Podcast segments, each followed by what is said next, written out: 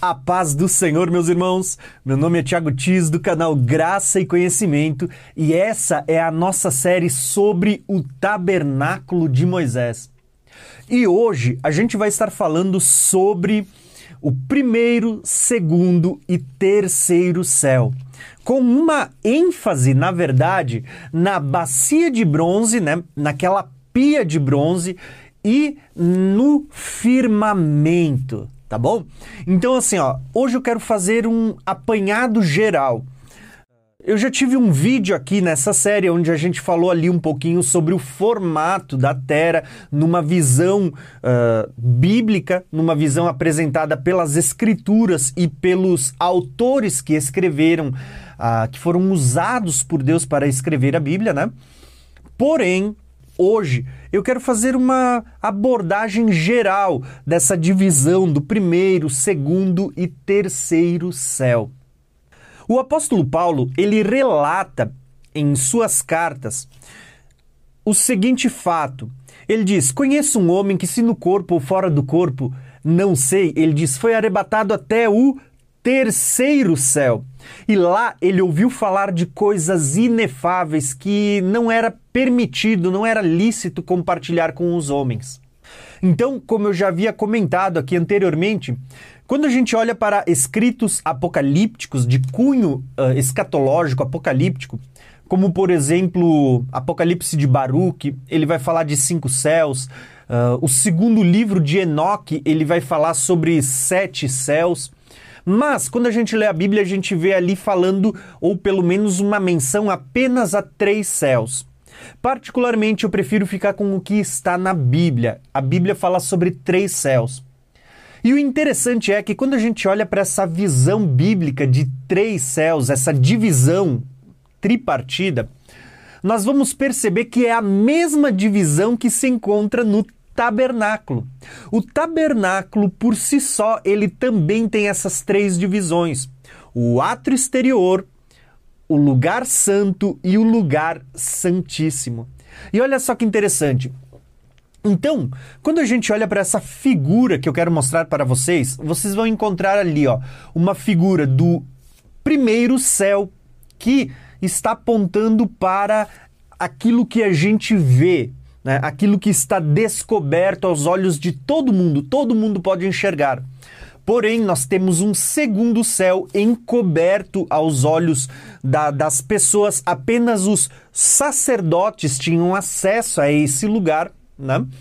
e um terceiro céu que é um lugar aonde vai apontar para a sala do trono de Deus. O que eu quero compartilhar com vocês hoje?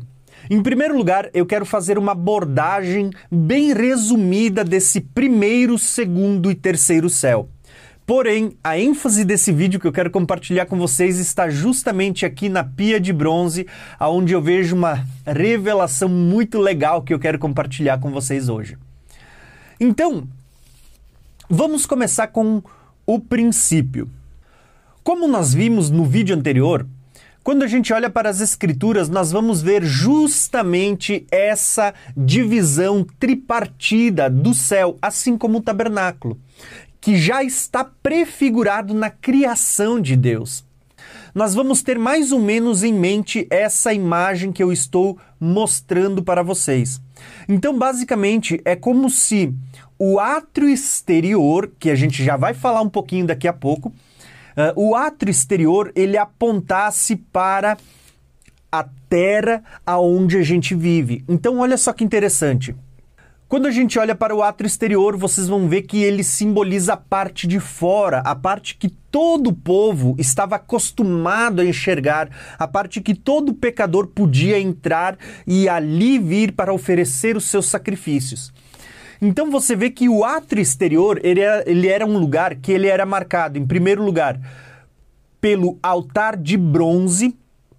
Nós já vamos ver que o bronze né, ele está presente tanto na terra como o bronze também vai estar presente no céu, nessa, nesse primeiro véu, nesse primeiro, nessa primeira divisão do céu, né?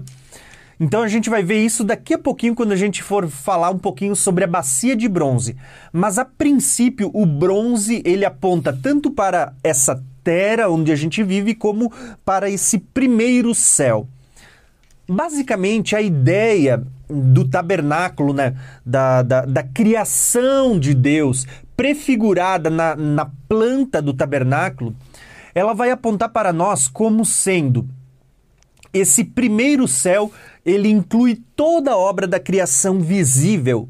Aqui nós vamos ter, por exemplo, aquela esfera aonde você vai ter as montanhas, aonde você vai ter as árvores, aonde você vai ter uh, as pessoas que vivem hoje sobre a face da terra. Você vai ter as nuvens, você vai ter ali sol e lua, como os luzeiros criados por Deus. A gente já viu isso lá em Gênesis 1, quando a gente falou no vídeo passado sobre a criação de Deus, né? Então, basicamente, essa é a estrutura que você vai encontrar quando a gente fala da obra da criação. Quando nós lemos Gênesis 1, como a gente já leu no vídeo anterior, eu não vou ler ele agora, eu vou deixar ele aqui no card para vocês assistirem depois, tá?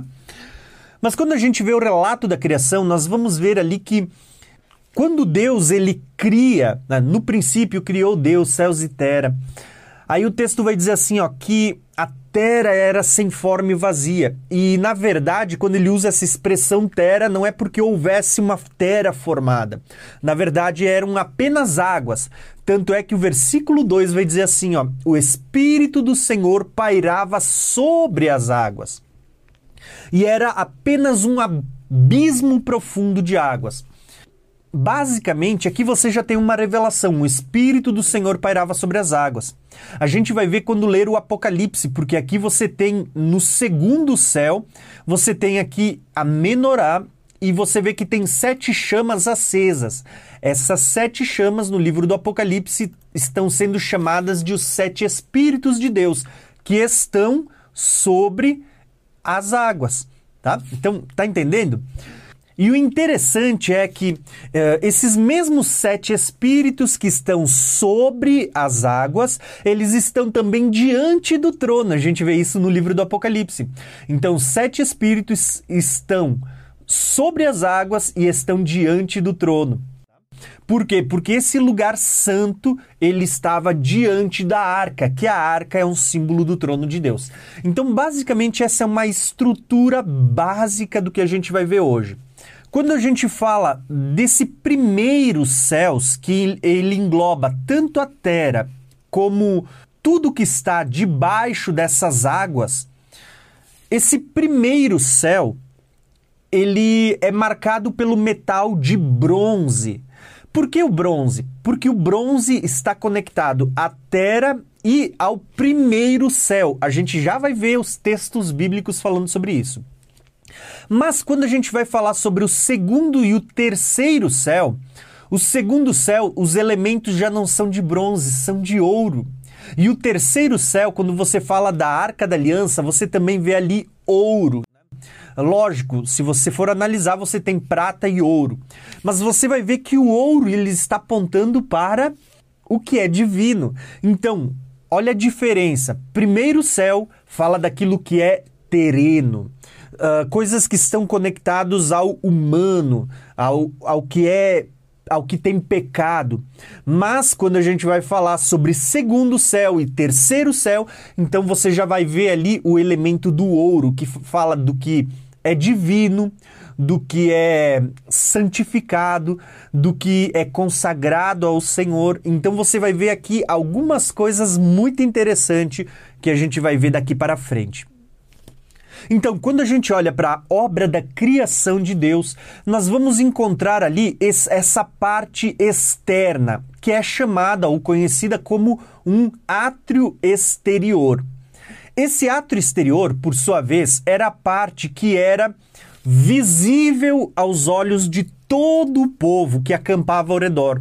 E não só era visível aos olhos do, de todo o povo, como também era a parte que ela era descoberta. E estando descoberta, você vai ver que esta parte era a parte que durante o dia era iluminada pelo sol e à noite ela era iluminada pela lua e também pelas estrelas. Então, quando a gente olha para essa primeira parte aqui, uh, você vai ver que essa parte de fora, que é descoberta, que é vista por todos os olhos, essa parte de fora é justamente a parte que uh, está ligada ao primeiro céu. Então, nesta parte você vai encontrar o altar de bronze. Lembra que bronze aponta para a humanidade, como também vai encontrar a pia de bronze que a gente já vai ver.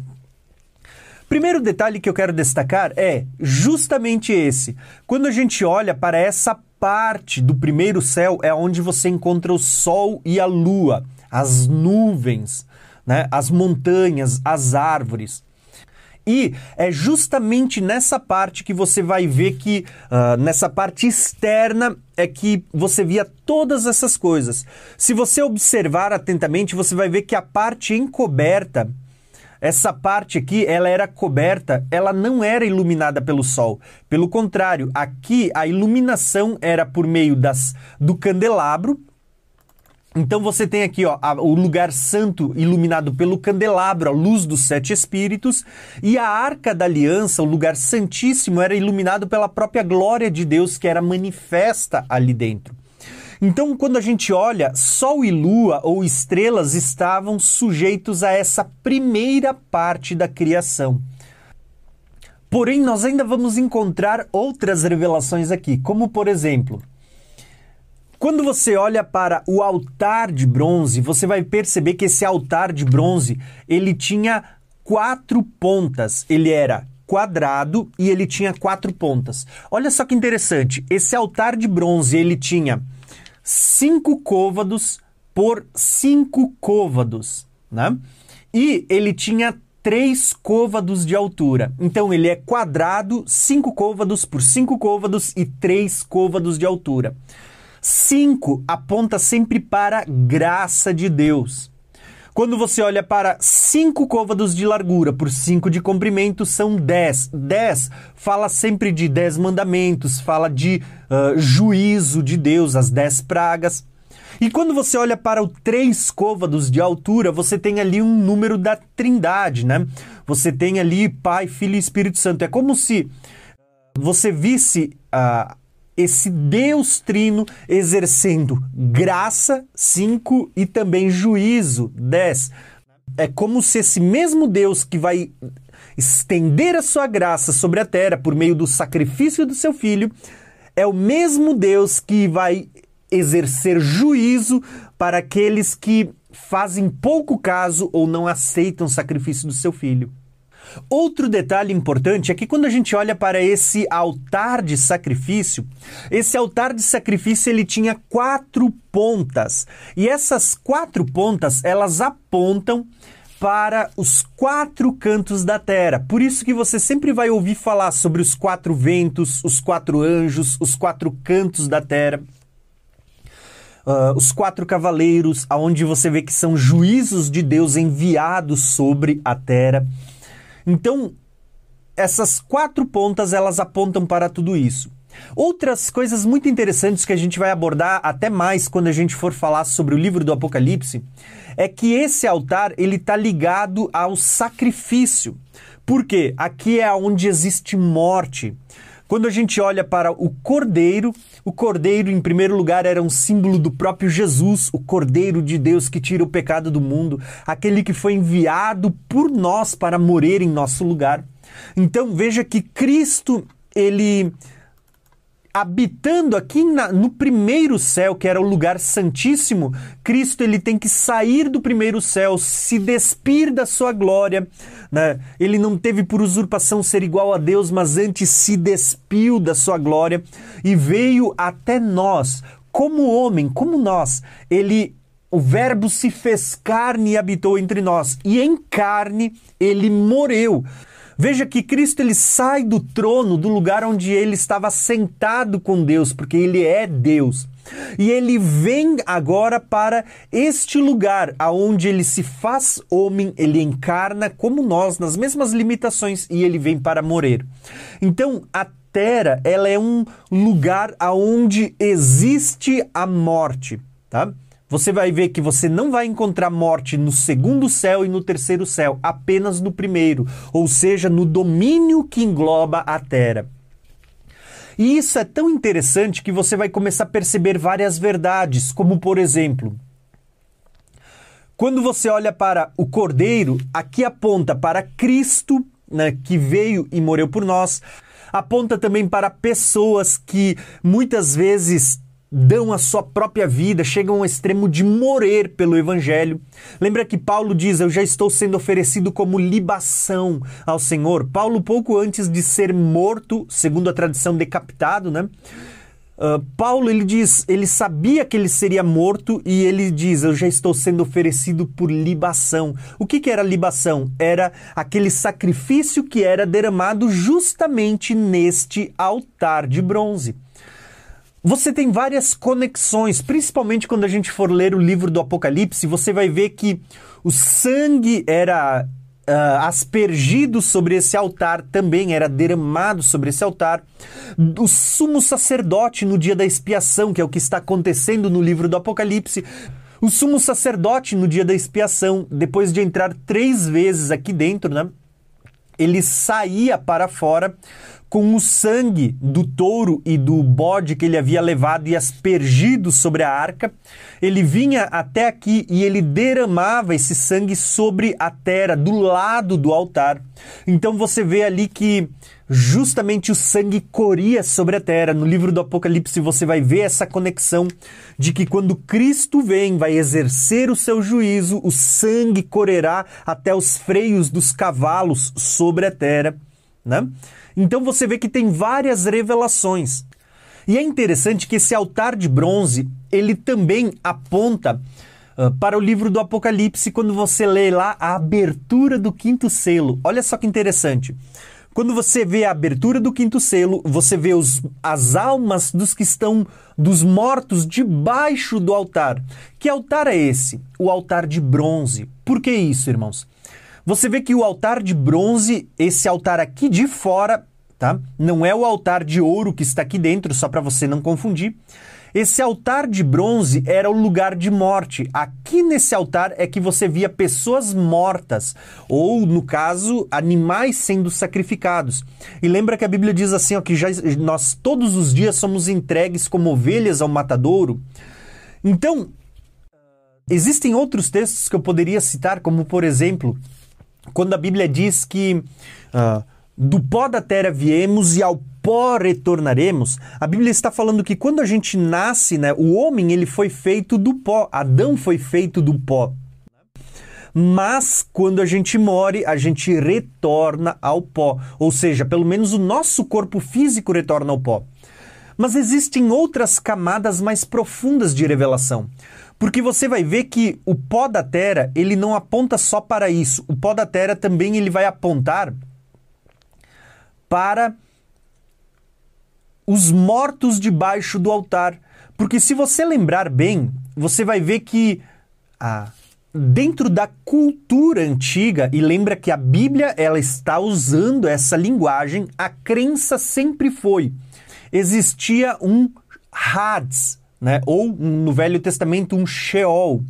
Uh, Hades é a palavra usada no Novo Testamento, mas no Velho Testamento era o Sheol, que era o que? Uma espécie de mundo dos mortos que ficava localizado abaixo da terra. Então, a ideia de que do pó viemos e ao pó retornaremos, o corpo voltava para a terra, mas o, o, nosso ser ele ia para o mundo dos mortos. Por quê? Porque esse lugar dos mortos ele era justamente um lugar onde todos, todos, gravem bem, não são só os que morreram afastados do Senhor, mas os que morreram no Senhor todos iam para o mundo dos mortos. E esse mundo dos mortos era dividido em três partes. Eu até vou deixar um vídeo aqui no card, uma série, onde eu tenho uma playlist de quatro vídeos falando sobre o mundo dos mortos. Então, esse mundo dos mortos, eh, que é chamado de Hades ou Sheol, hum, foi posteriormente traduzido como inferno, falando de lugares inferiores, né? Esse mundo dos mortos era basicamente dividido em três partes. De um lado tinha aqueles que estavam em tormento, do outro lado aqueles que estavam em consolo e no meio um grande abismo que separava ambos os lados. E neste abismo profundo havia então uh, anjos acorrentados aguardando o juízo do último dia. E a localização desse inferno, ou seja, desse Hades, esse Sheol, esse mundo dos mortos, era nas regiões inferiores da Terra. Então, independente de você crer dessa forma ou não, você precisa lembrar que nós estamos aqui trazendo uma abordagem bíblica de como era a crença de quando as escrituras foram registradas, né? Então, essa era a crença. Hades, o Sheol, o mundo dos mortos, era um lugar subterrâneo, um lugar abaixo, né? Então, basicamente, essa era a estrutura apresentada na crença de quando a Bíblia foi escrita. É, é como se houvessem águas em cima do firmamento, águas embaixo do firmamento, colunas que sustentavam a terra. Na própria terra havia ali águas uh, de, em cima do firmamento e águas embaixo, né? Separação entre mares e, e terra, porção seca. E você vê que depois Deus cria luzeiros para governar o dia, para governar a noite e, e, toda essa estrutura. E dentro dessa estrutura você encontrava então o mundo dos mortos nas superfícies, nas regiões inferiores da Terra. Então, essa é uma estrutura basicamente que ela vai uh, nos mostrar como era a crença primitiva, tá? Então, quando a gente olha para a Terra, lembra que a Terra é simbolizada pelo bronze? Como a gente acabou de ler, que se o povo fosse desobediente, Deus faria com que os céus fossem como ferro e a terra como bronze. A terra sempre é simbolizada pelo bronze. O altar de bronze ele tipifica a terra e embaixo do altar de bronze é que ficavam os mortos, tá? Os mortos debaixo do altar. Então, olha só como a, a, revelação das escrituras elas começam a tomar forma quando você faz uma leitura tendo em mente o que os, os autores entendiam quando escreveram. Aqui nós temos algumas figuras importantes, né? E é quando você entende isso, você vai conseguir compreender um pouquinho melhor o porquê lá está dizendo assim, ó, que no livro do Apocalipse, durante o período da grande tribulação, os mortos ainda estão debaixo do altar clamando. Por quê? porque ainda não houve ressurreição dos mortos. A gente vai ver isso melhor depois quando a gente chegar na, na, na parte em que a gente vai abordar o tabernáculo apontando para o livro do Apocalipse. Mas o que eu quero mostrar para vocês nesse momento é isso. Já pensou? Durante a grande tribulação ainda tem mortos debaixo do altar. Isso nos revela pelo menos duas coisas importantes. A primeira é que aquela visão que muitas pessoas têm de que quando Cristo ressuscitou, ele levou consigo o cativo, o cativeiro. As pessoas interpretam Tá? Que esse levou cativo o cativeiro é que Jesus levou aqueles que estavam presos no mundo dos mortos para o paraíso no céu. Bom, esse, essa argumentação, embora ela é muito difundida, ela não vai se sustentar porque no livro do Apocalipse, durante a grande tribulação, você vê ainda os mortos debaixo do altar clamando: Até quando o Senhor não julga a nossa causa? E é dito: Até que se complete o número dos seus conservos. Então, só vai se completar isso por ocasião da vinda de Jesus. Então, os mortos ainda não saíram debaixo do altar. Essa visão de que eh, há, há pessoas no céu com Cristo ela não é uma visão, ou pelo menos não é uma interpretação coerente com as escrituras. Até porque você vai entender vários segredos quando você consegue entender essa imagem. Por exemplo, quando você olha para textos que dizem assim, ó, que as portas do inferno não prevalecerão contra a minha igreja. A, a, as pessoas usam isso para dizer que o diabo não prevalecerá contra a igreja, ou que as portas de uma congregação, de um templo físico, não vão fechar. E a verdade é que nos mais diversos países você vê templos sendo fechados. A própria Europa é um símbolo disso. Olha quantas igrejas que foram fechadas, quantas portas de igreja se fecharam, né?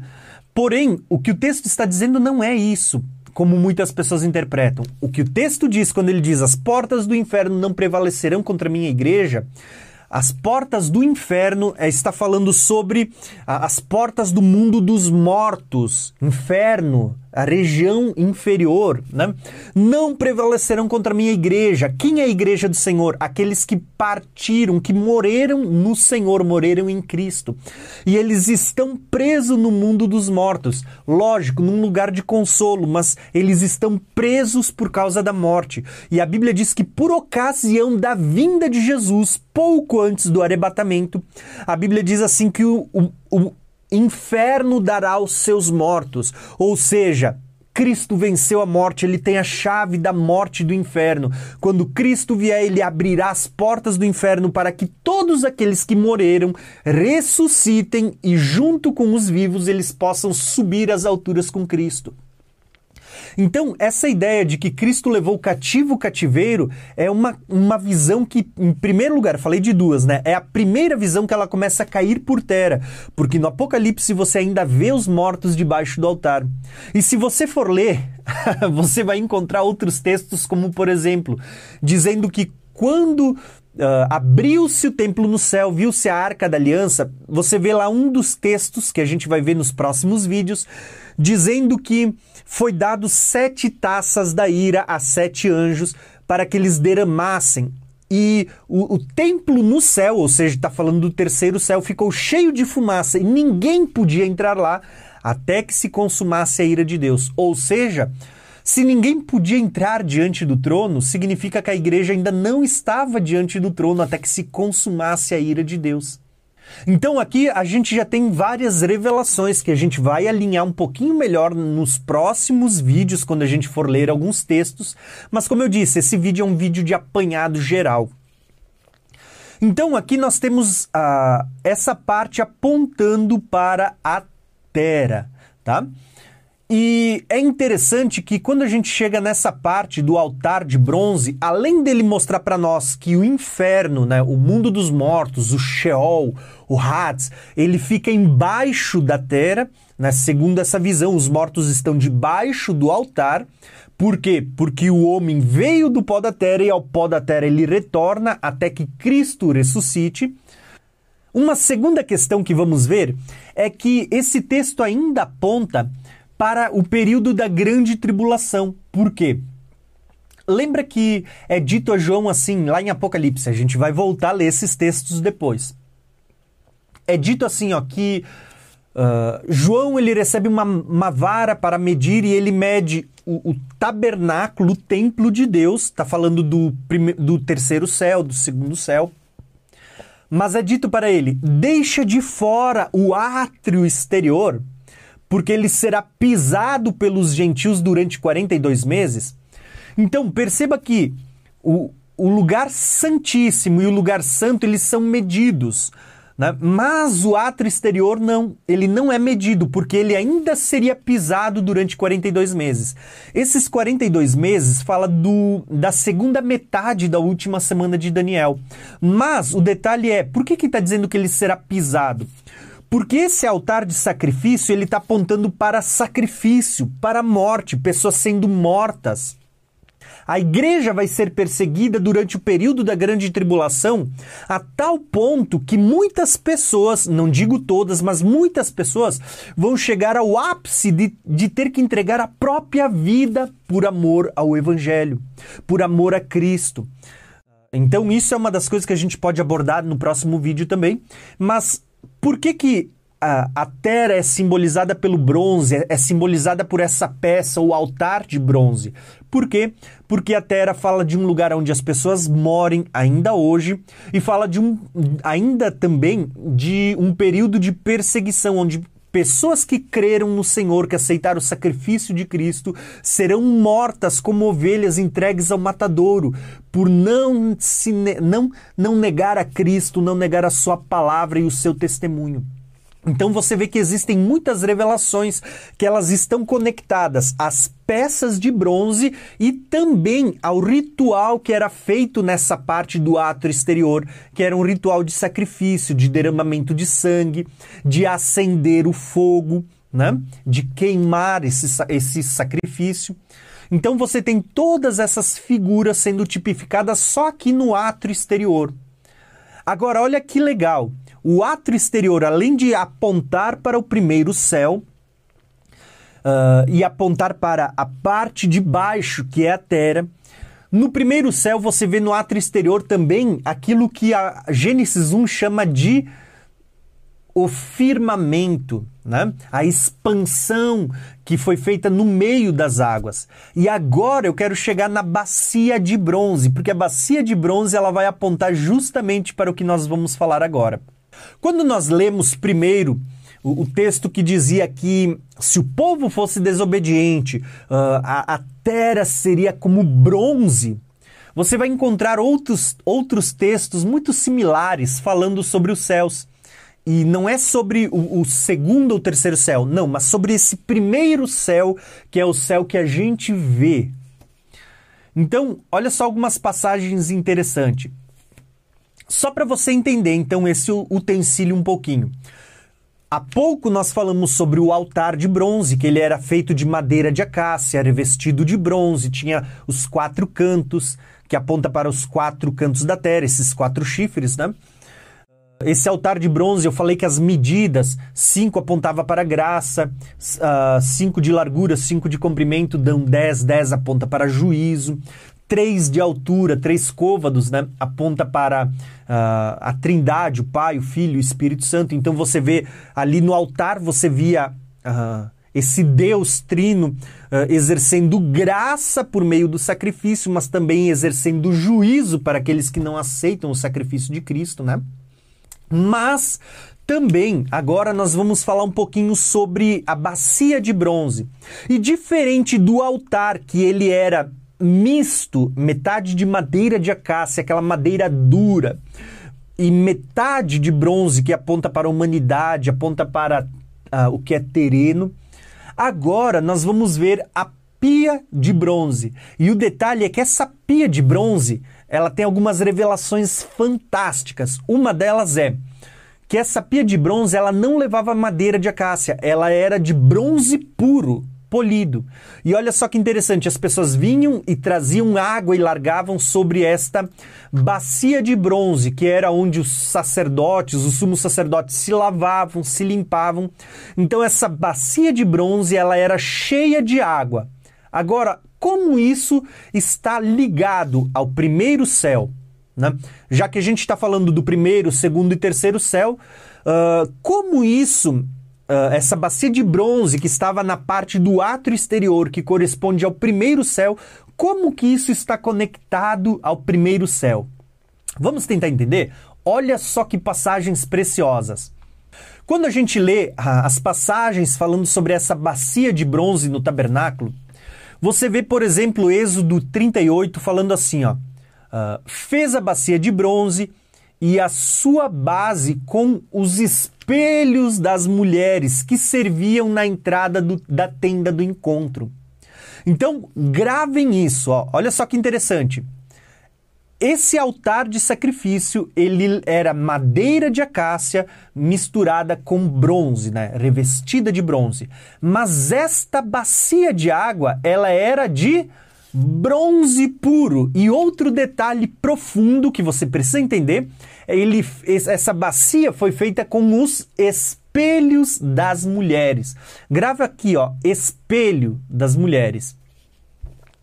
Então, só para você ter uma ideia, uh, quando o sacerdote ele, ele vinha até essa bacia para se lavar, tinha algo bem interessante. Primeiro, quando ele chegava perto da bacia, ele via como se a água sobre esse espelho de bronze refletisse e espelhasse o céu. Então ele via Olha só que, olha que revelação.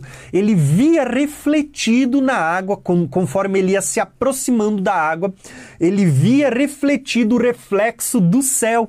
Lembra que eu falei que Sol, Lua, as estrelas estão ligadas ao primeiro céu, ao plano desse átrio exterior? Né? Que lá dentro, no lugar santo e o Santíssimo, não era iluminado por Sol, Luas e estrelas. Mas o átrio exterior sim era iluminado por Sol, Lua e estrelas. Então, quando os sacerdotes ou o sumo sacerdote se achegava perto, ele estava se chegando perto desse espelho de bronze que em formato de uma bacia, você vê que ele via refletido sobre a água o sol, a lua, né, à noite, embora eles não ministrassem à noite, mas eles viam o reflexo dos céus, né, desse primeiro céu refletido na água. E conforme ele se aproximava mais perto ainda para se lavar, ele via o seu próprio reflexo refletido na água também. Porque esse, essa bacia de bronze ela foi feita com um espelho das mulheres. E a própria, não só a bacia que era um espelho, mas a própria água por cima trazia esse reflexo do, do próprio céu e do sacerdote incluído nesse primeiro céu. Tá? Olha só que linda essa revelação. Mas há coisas mais preciosas e mais profundas. Porque quando você continua lendo, você vai ver algumas coisas interessantes. Vou ler só mais um texto, depois eu quero partir para os textos que me interessam. Uh, Êxodo 40 diz assim, ó. Pôs também a pia entre a tenda da congregação e o altar, e nela pôs água para lavar. Né? Então, a bacia ou a pia de bronze, ela ficava entre a tenda tá? Deixa eu aumentar aqui, ó. A bacia de bronze ela ficava entre a tenda, que é essa parte coberta, e o altar, que altar, o altar de bronze, ficava entre o altar e entre a tenda, tá? Por que que isso é interessante? Porque a gente vai começar a conectar agora. Se o altar representa a terra, o, a terra onde está o altar representa os, o mundo dos mortos, onde estão os mortos debaixo do altar, o que representa essa bacia de água que fica como sendo uma divisão entre a terra e a entrada para esse lugar secreto? Vamos tentar entender? Olha só que legal. Quando a gente vai para textos bíblicos, daqui a pouco a gente vai ver esse mapa, mas quando a gente vai para textos bíblicos, nós vamos encontrar textos como, por exemplo, olha que lindo. Eu vou ler primeiro o texto de baixo, Deuteronômio 28, 23. Olha o que o texto diz. O texto anterior que a gente leu dizia que a terra é como bronze, lembra do altar de bronze? Agora olha o texto que nós vamos ler. O céu sobre a sua cabeça será como bronze. Ou seja, se o povo fosse desobediente aos mandamentos de Deus, lembra que Deuteronômio 28 é o capítulo das bênçãos e maldição, onde Deus propõe bênçãos ou a vida e maldições que levam à morte. E Deus estava dizendo: se vocês forem desobedientes, o céu sobre a sua cabeça será como bronze. Bronze. Olha que, le que legal. Além desse texto, nós temos o texto de Jó, aonde o próprio Deus, olha só, nós estamos falando de Deus. É Deus quem está inquirindo, fazendo perguntas a Jó. E Deus vai perguntar para Jó assim, ó: Pode ajudá-lo a estender os céus, a estender os céus duros como um espelho de bronze? Opa, Deus está dizendo que o céu é como se fosse um espelho de bronze? Né? Então, aqui nós temos uma figura, basicamente onde a gente Pena viu que a terra representa o altar de bronze. Agora o texto está dizendo para nós assim, ó, que os céus eles podem ser como de bronze sobre a nossa cabeça, duros como bronze. E ainda em Jó, o próprio Deus vai dizer para Jó assim, ó, você pode estender os céus duro como um espelho de bronze? Quando você olha para o tabernáculo, você conectou a passagem. Deus mandou fazer uma bacia, uma pia de bronze para se lavar. E essa bacia, como a gente leu, foi feito com os espelhos das mulheres. Tá? Então era uma bacia feita de espelho e essa bacia ela fazia justamente essa, essa esse formato côncavo, né? Então, você percebeu que Deus ele deu uma ordem para fazer uma bacia de bronze. Então, vou tentar fazer aqui assim, ó, uma bacia de bronze. E essa bacia de bronze, ela foi feita com os espelhos das mulheres, né? Agora, quando uh, dentro dessa bacia você vê que havia águas né, nessa bacia de bronze. Agora, quando Deus vai falar com Jó, né? Nós já lemos textos em Deuteronômio que Deus disse que se o povo uh, fosse desobediente, os céus seriam como bronze. Né? Mas agora, quando a gente vai ler Jó, Deus está dizendo: os céus, né? você pode estender os céus como um espelho de bronze. Opa, nós temos uma bacia de bronze cheia de água e agora Deus está falando que o céu é como uma, uma bacia também, só que de cabeça para baixo, né? virada uh, uma bacia, ou seja, estender os céus como um espelho de bronze. Lembra? Um espelho de bronze, né? Que, que, que tinha água, e você vê agora os céus sendo estendidos como um espelho de bronze que também tem água. Olha só que conexão linda! Então, é por isso que quando a gente olha para essas imagens, você vai ver que o, o texto está narrando para nós que ah, essa parte de baixo da terra é representada pelo altar de bronze e essa ah, parte dos céus, ou como a gente leu em Gênesis 1, que fala que ah, haviam águas né? um abismo de águas profundas, o Espírito pairava sobre as águas, e aí você vê ali que é, essas águas, Deus faz criar uma expansão no, no meio das águas. E havia águas debaixo do firmamento e águas acima dessa expansão, águas acima desse firmamento. E aí Gênesis 1 vai dizer que depois de Deus fazer o firmamento, Deus fez separação entre as águas, uh, Deus fez criar terra, né? Terra aqui embaixo. Além da terra, Deus agora vai fazer separação entre águas e águas. E depois Deus vai criar sol e lua, luzeiro do dia, luzeiros da noite, né? Você vê toda essa divisão apontando tudo para o primeiro céu. Olha que lindo isso! E o detalhe, o que é essa bacia de água? Veja que ah, para você sair do altar de sacrifício e você entrar no santo, você tinha que passar pela bacia de água. É como se, quando a gente olhasse para essa divisão do primeiro, segundo e terceiro céu, para você sair da terra e chegar ao segundo céu, que fala do lugar santo, aonde eu entendo que aqui é um lugar onde os exércitos celestiais habitam né, e, e, habitarão, aonde você vê que a igreja terá acesso, o candelabro aponta também para sete igrejas, né? Uh, aponta para esse lugar e o terceiro céu aponta para o trono de Deus. Mas você vê que para você atravessar e entrar nesse lugar que era encoberto, que não é iluminado por sol e lua, pelo contrário, era iluminado pelo Espírito de Deus e pelo próprio Deus. Então, para você cruzar, você tinha que passar pelas águas, pela bacia de água. Então você vê que o altar de bronze representa a terra, né? Debaixo do altar está o mundo dos mortos, as almas ainda clamam debaixo do altar. É por isso que a Bíblia vai dizer que o sangue de Abel clama, né? Uh, o, sangue, o, sangue de Abel clama. Por que, que o sangue de Abel ainda clama? Porque ele também ainda está debaixo do altar, debaixo da terra, ele ainda está no mundo dos mortos. Agora, você vai ver que tudo isso uh, está muito conectado com as revelações das Escrituras.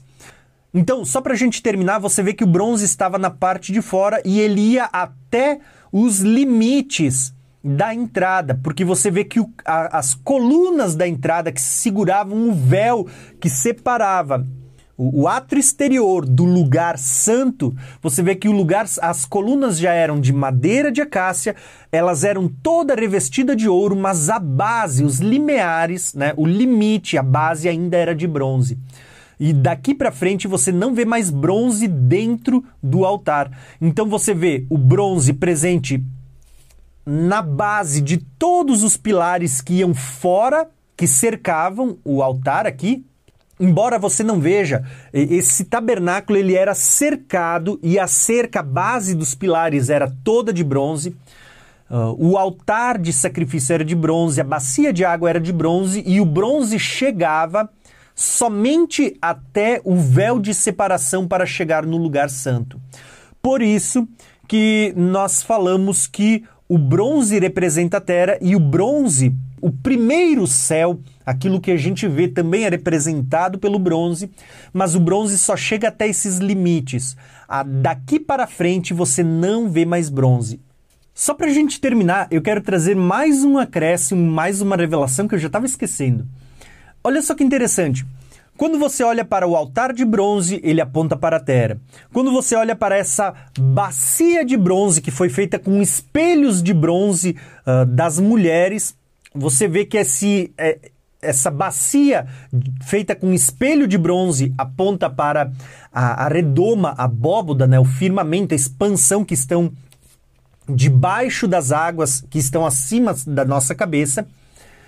E você vê que Deus está dizendo a Jó que os céus, eles são colocados como um espelho de bronze, então você vê a conexão entre a bacia feita de espelho de bronze e os céus como um espelho de bronze. Agora, segundo Gênesis 1, há águas acima do firmamento, tá? E olha só que lindo que é isso, porque é como se houvesse um mar, um mar de água sobre esse espelho de bronze. E é interessante que a Bíblia diz que o Espírito pairava sobre as águas, ou seja, o Espírito estava sobre esse mar. Quando você vai para o Templo de Salomão, que ele é uma réplica, né? Vamos dizer assim, ó, ele é um modelo do tabernáculo, agora só que em maior escala. O Templo de Salomão, você vai ver que há essa bacia de bronze feita com o espelho das mulheres. Lá vai ser feito muito maior e vai ser chamado de Mar de Bronze. Olha ali que lindo, irmãos. Mar de bronze, essa bacia. Né? E aí ele vai fazer um mar de bronze, vai colocar ali 12 touros de bronze abaixo para segurar esse mar e vai fazer 10 bacias a mais. E você vê que no lugar de uma bacia feita com o espelho das mulheres, você tem um mar de bronze no Templo de Salomão. Oh, tá, tá percebendo que revelação mais linda? Um mar de bronze. Então perceba que tudo isso que, que está debaixo das águas aponta para o bronze, é tipificado por meio do bronze. Então você tem um altar de bronze, você tem a pia de bronze, você tem um mar de bronze, né? Não que seja um bronze derretido, não, não é essa a ideia, mas é simbolizado, é tipificado pelo bronze. E você vê que é só quando cruza-se esse limite, esses alicerces que culminam com alicerces de bronze, né? Lembra dos pilares que seguravam o véu de separação? Você era ouro que aponta já para essa parte, mas os limiares ainda eram bronze, ou seja, está falando de uma passagem, um, um, véu de separação entre o bronze e o ouro, o limite, né? Os limiares. Agora, se você acha que a revelação acabou por aí, não, não. Aí é a metade. Você vai ver aonde ela vai culminar agora. Porque quando você lê o livro do Apocalipse, você vai ver justamente isso. Apocalipse 4. Olha que lindo isso, ó. E do trono saíam relâmpagos e trovões e vozes. Diante do trono ardiam sete lâmpadas as quais estão os sete Espíritos de Deus, e havia diante do trono um como um mar de vidro, semelhante ao cristal. Olha só que lindo, irmãos. Vou tentar mostrar isso para vocês, ó.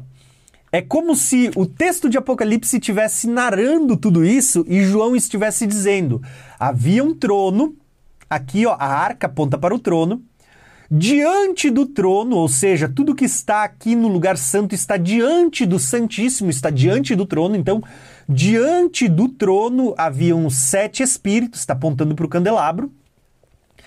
E diante do, do trono também havia um mar de vidro, claro como um cristal. Tá vendo que lindo? Então você vê que tudo que está abaixo do trono está diante do trono, está diante dos olhos de Deus. Então, diante do trono você tem os sete espíritos, aponta para menorá, e a chama na menorá. E diante dos sete espíritos você vê esse uh, mar, né, como de vidro, claro como um cristal. Entende? Lembra do mar de bronze lá no, no Templo de Salomão? Lembra da bacia de água que é como um espelho? Tá aqui, irmãos, está tipificado nas Escrituras. Quando você continua lendo, você vai ver ainda em Apocalipse, dizendo assim, ó, Apocalipse 15: E vi algo semelhante a um mar de vidro misturado com fogo. Um mar de vidro misturado com fogo. Ó, e junto ao mar, os que tinham vencido a besta, a sua imagem, o número do seu nome, e eles seguravam harpas e lhes haviam sido dadas por Deus. E cantavam o cântico de Moisés, uh, servo de Deus, e o cântico do Cordeiro. Vou ler só até, só até aqui, irmãos. Só para vocês terem uma ideia, eu vou tentar mostrar de novo aqui só para você entender. Esse texto de Apocalipse 15, ele já está falando do, do que acontece logo após o arrebatamento. Lembra que no arrebatamento, a Bíblia diz lá em Tessalonicenses, né?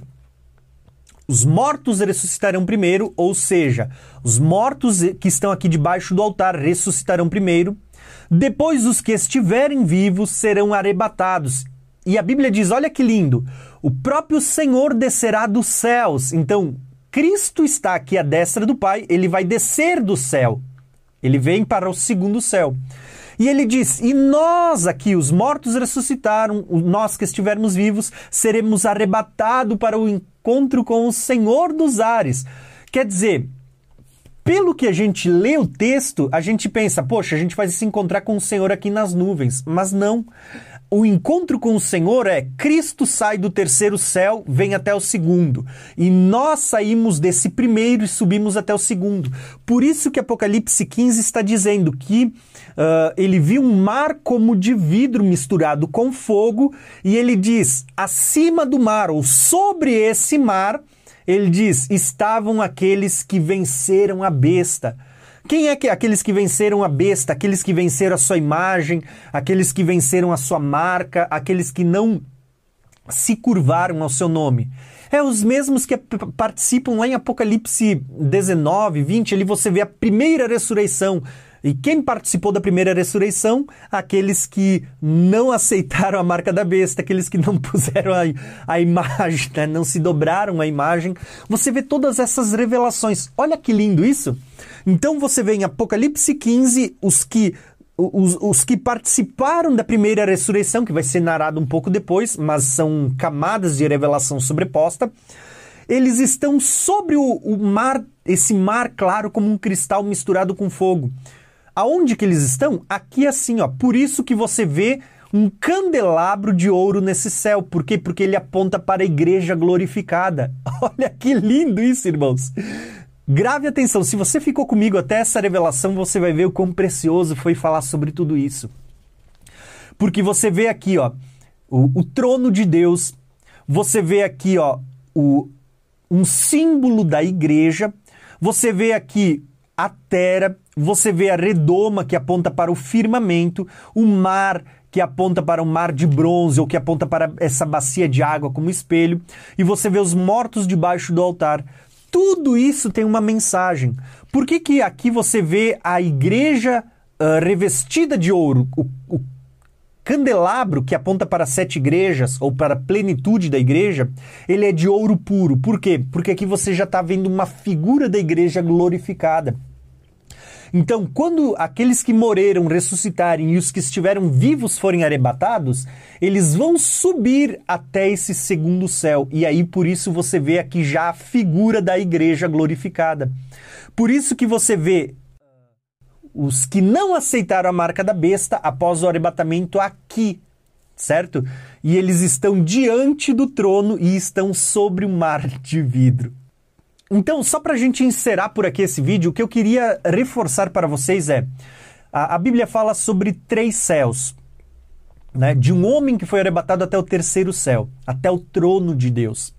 Agora, olha que interessante. Eu não tenho muito o que falar sobre o terceiro céu, porque a gente vai ver melhor sobre ele no livro do Apocalipse quando a gente for falar do Apocalipse nos próximos vídeos. Quanto a essa parte, eu também vou falar no livro do Apocalipse. Então, se eu for, for falar agora sobre segundo céu e terceiro céu, eu vou ser apenas repetitivo e vou tomar mais tempo. Então, eu prefiro deixar para falar sobre segundo e terceiro céu nos próximos vídeos. Mas eu precisava trazer esse segundo vídeo sobre a parte da Terra, né? Que é um vídeo complementar ao primeiro que a gente fez, trazendo uma abordagem sobre como era a visão dos autores que escreveram a Bíblia, que era uma visão de terra plana, né? Mas eu tinha que trazer esse segundo vídeo para poder fazer esses acréscimos uh, ligados ao altar de sacrifício, altar de bronze, a bacia que foi feita com espelho de bronze, a esse, a esse firmamento que é chamado de céu como um espelho de bronze, a essas águas que estão acima do firmamento, que também vão ser tipificadas uh, pelo altar, pelo mar de bronze que está no Templo de Salomão, e para você entender um pouquinho mais quando a gente for falar sobre arrebatamento. Por que, que a Bíblia diz que o próprio Senhor descerá dos céus e ainda diz que nós subiremos ao encontro do Senhor dos céus? Porque tem três céus. Cristo sai do trono e vem até o segundo céu para nos esperar. E nós que estamos aqui, os que morreram e que estão mortos debaixo do altar, ele, o, o, inferno dará os seus mortos e os que estiverem vivos. Todos nós subiremos juntos para o encontro com o Senhor nos ares. Só que nos ares não é apenas nas nuvens, mas é nesse segundo céu. E é por isso que aqui você vê uma representação da igreja glorificada no candelabro de ouro. E por isso que em Apocalipse 15 você vai ver os que venceram a besta, né, cantando com harpas na mão, cantando os louvores de vitória após o arrebatamento acima do mar de vidro, né, esse mar de bronze. Então, só para você entender, para a gente finalizar, a gente sabe, eu não vou esgotar o assunto hoje. A Bíblia diz que nós vamos voltar para reinar com Cristo na, hum, sobre a terra durante o milênio. Mas o encontro será nos ares, tá? O arrebatamento vai nos levar aos ares. E eu acredito que esses ares é justamente no segundo céu, onde a gente vai estar diante do trono de Deus, sobre esse mar de vidro. E por isso, por que, que a gente vê que no Apocalipse mar representa povos, tribos, línguas e nações? Porque porque você vê que é justamente no meio das águas que Deus criou nações, povos, tribos, línguas e nações. É justamente nesse primeiro céu no meio das águas que Deus diz para Adão e Eva: ide multiplicai, e ele, ele faz com que povoem toda a terra que Deus havia criado. Por isso que mar representa povos, tribos, línguas e nações, porque é do meio dessas águas que virão todas essas pessoas que estarão diante do Senhor, os salvos tá bom? Irmãos, eu sei que é muita coisa, eu sei que o vídeo ficou um pouquinho longo, mas espero que você tenha gostado. Se esse vídeo foi relevante para você, eu quero pedir algumas coisas. Primeiro, se não é inscrito, se inscreve nesse canal, ativa o sininho para receber todas as notificações. E além do mais, eu quero pedir para você, deixa o seu comentário. Se você conhecia essas revelações, se isso agregou ao entendimento que você já tem das profecias. Além do mais, eu também quero dizer para você o seguinte: me ajude a compartilhar a palavra de Deus. Me ajude a fazer com que esse vídeo alcance mais pessoas e não só esses vídeos, mas todos os vídeos do canal que você acha relevante para sua vida. Me ajude a fazer com que ele chegue a mais pessoas e mais pessoas possam ser edificadas pelo ensino da palavra de Deus, irmãos. E eu também vou pedir para você, além de você Uh, compartilhar, de você comentar, de você se inscrever, ativar o sininho, eu quero pedir outras duas coisas para vocês. Se a minha vida tem servido para edificar a sua vida, eu quero pedir para você. Se você sentir no coração de se tornar membro, torne-se membro do canal, apoie o, o, os projetos desse canal, nosso projeto missionário, nosso projeto de ensino das escrituras. Tá? A gente está com Uh, alguns projetos de que a gente está precisando investir em equipamento, tá? Recentemente eu recebi ajuda de alguns irmãos no final do ano que passou, né? Para comprar alguns equipamentos. Um exemplo né, que eu dou para os irmãos, o, o, notebook, deixa eu tentar mostrar para vocês aqui, ó. Esse note que está aqui na frente da câmera, uh, eu adquiri parte com o meu próprio investimento, uma parte com o investimento de alguns irmãos que me ajudaram. A câmera que está nos gravando uh, foi com o auxílio de alguns irmãos que também nos ajudaram, né? No final do ano, Porém, a gente ainda está precisando de equipamentos, irmãos, tá? E equipamento aqui no Brasil, principalmente com a alta do dólar, não é barato. Então, se você sentir no coração, eu vou pedir para você, torne-se membro, nos ajude, porque esses equipamentos, por mais caro que sejam, irmãos, uh, são que nos proporcionam a oportunidade de trazer um ensino de qualidade para vocês. Então eu te peço, me ajude financeiramente caso você sentir no coração, tá bom? Quer seja se tornando membro, um apoiador do canal, ou por meio da uh, contribuição, por meio do Pix, tá bom? Isso vai nos ajudar bastante. Eu abro essas coisas para vocês porque realmente, irmãos, assim, ó. Uh, vai muito investimento para a gente poder manter o canal e para poder trazer qualidade, tá bom? Então, desde já, um abração e até os próximos vídeos.